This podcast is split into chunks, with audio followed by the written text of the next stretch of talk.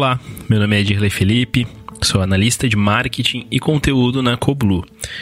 E hoje eu vim aqui compartilhar com vocês um pouco do nosso conhecimento sobre OKR para entender como podemos aplicar para nossas metas pessoais. Estalos Resumo Cast. Autores e convidados muito especiais compartilham todas as quartas-feiras ideias de grandes livros para empreendedores. O OKR é um modelo criado para transformar o planejamento estratégico das empresas em execução, através de um sistema de metas e processos. Para a gente falar de OKR no contexto de metas pessoais, eu vou definir o OKR de uma maneira bem mais simplista do que a gente teria se falássemos dele como um modelo de gestão para empresas. Então eu vou ignorar uma série de premissas do OKR para melhor adaptar ele para o contexto de metas pessoais. Então vamos definir o OKR pura e simplesmente como um framework de metas. Ou, explicando de uma forma mais didática, é um jeito de construir e visualizar suas metas. Uma meta OKR é como se fosse uma caixinha que possui um objetivo, que é o propósito, né, o desejo, algo aspiracional que você queira alcançar, e um ou mais resultados chaves, que são as métricas, né, os resultados mensuráveis, quantitativos, que irão nos dizer se estamos ou não alcançando o nosso objetivo. Então, resumindo, o objetivo é o que eu quero alcançar e o resultado chave é como eu mensuro que eu alcancei. Agora eu queria destacar dois pontos principais que você precisa levar em consideração para aplicar o KR em suas metas pessoais. O primeiro ponto é foco e clareza nos resultados. Tudo começa com um desejo seu. Então, imagina que é dia 31 de dezembro, estamos festejando, imaginando as nossas resoluções de ano novo. Então você decide que vai começar a academia, vai fazer aquela dieta e perder os quilinhos que não conseguiu no ano passado. Essa vai ser a sua meta.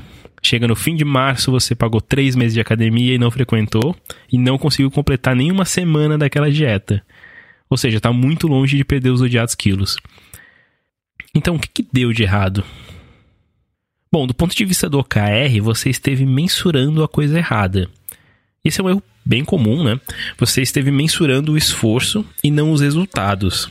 E o problema de fazer isso é que quando você confunde essas duas coisas, né, e ao não ter sucesso no esforço, você desanima e desiste do que realmente queria alcançar.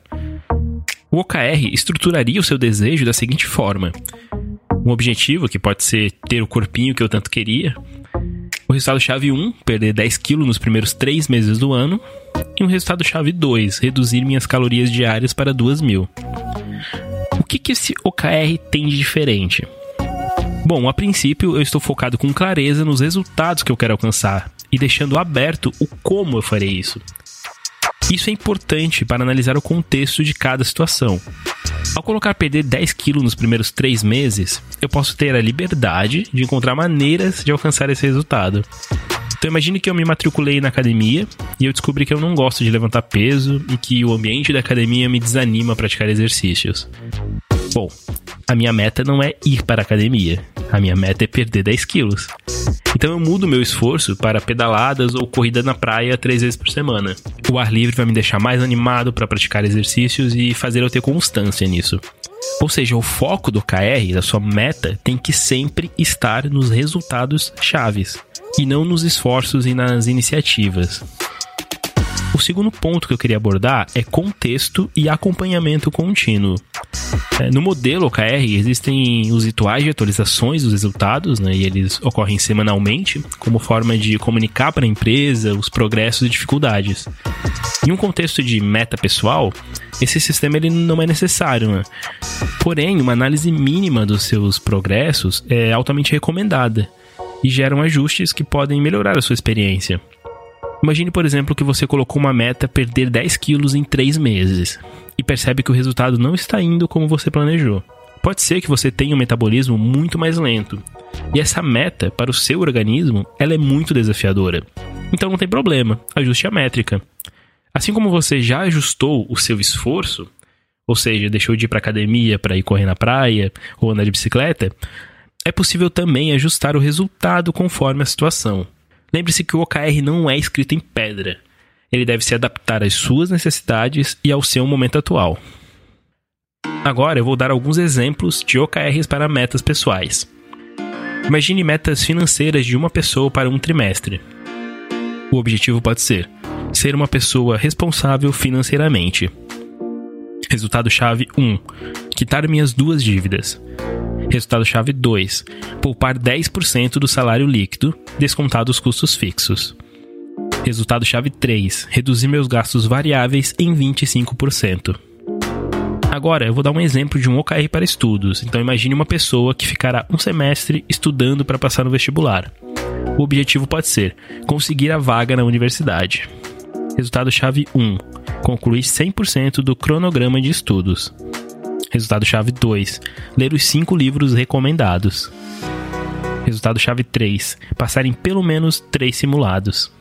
Resultado-chave 4: ter 6 redações revisadas por professores com nota maior que 8.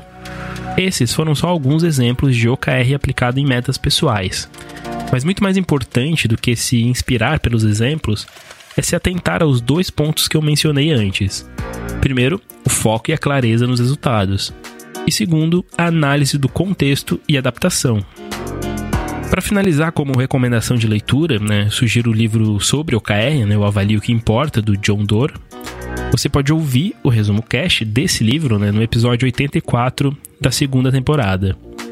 Quem quiser conversar mais e trocar alguma ideia sobre o assunto, podem me procurar nas redes sociais como Dirley Felipe, com dois P's. E quem tiver interesse em conhecer mais sobre a metodologia OKR, né, aplicar na sua empresa ou negócio, convido a conhecerem a Coblu, acessando nosso site coblu.com.br. Obrigado por me ouvirem até aqui e sucesso nas suas metas. Estalo Resumo Cast. Grandes ideias em pouco tempo, com a qualidade de quem mais entende de livros de negócios no Brasil.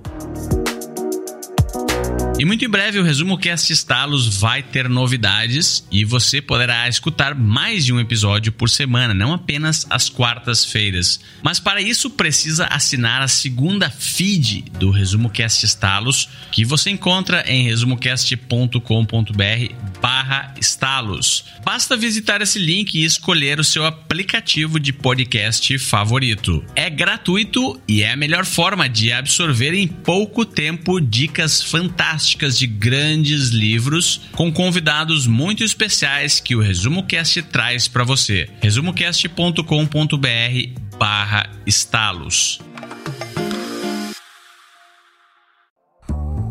Se você gosta de assistir vídeos gratuitos sobre livros para empreendedores, sabia que já estão disponíveis no canal do YouTube do Resumo Cast os resumos dos livros em vídeo dos últimos episódios da temporada 3 Basta abrir o seu aplicativo do YouTube ou o site do YouTube no seu computador e procurar pelo nosso canal digitando Resumo Cast.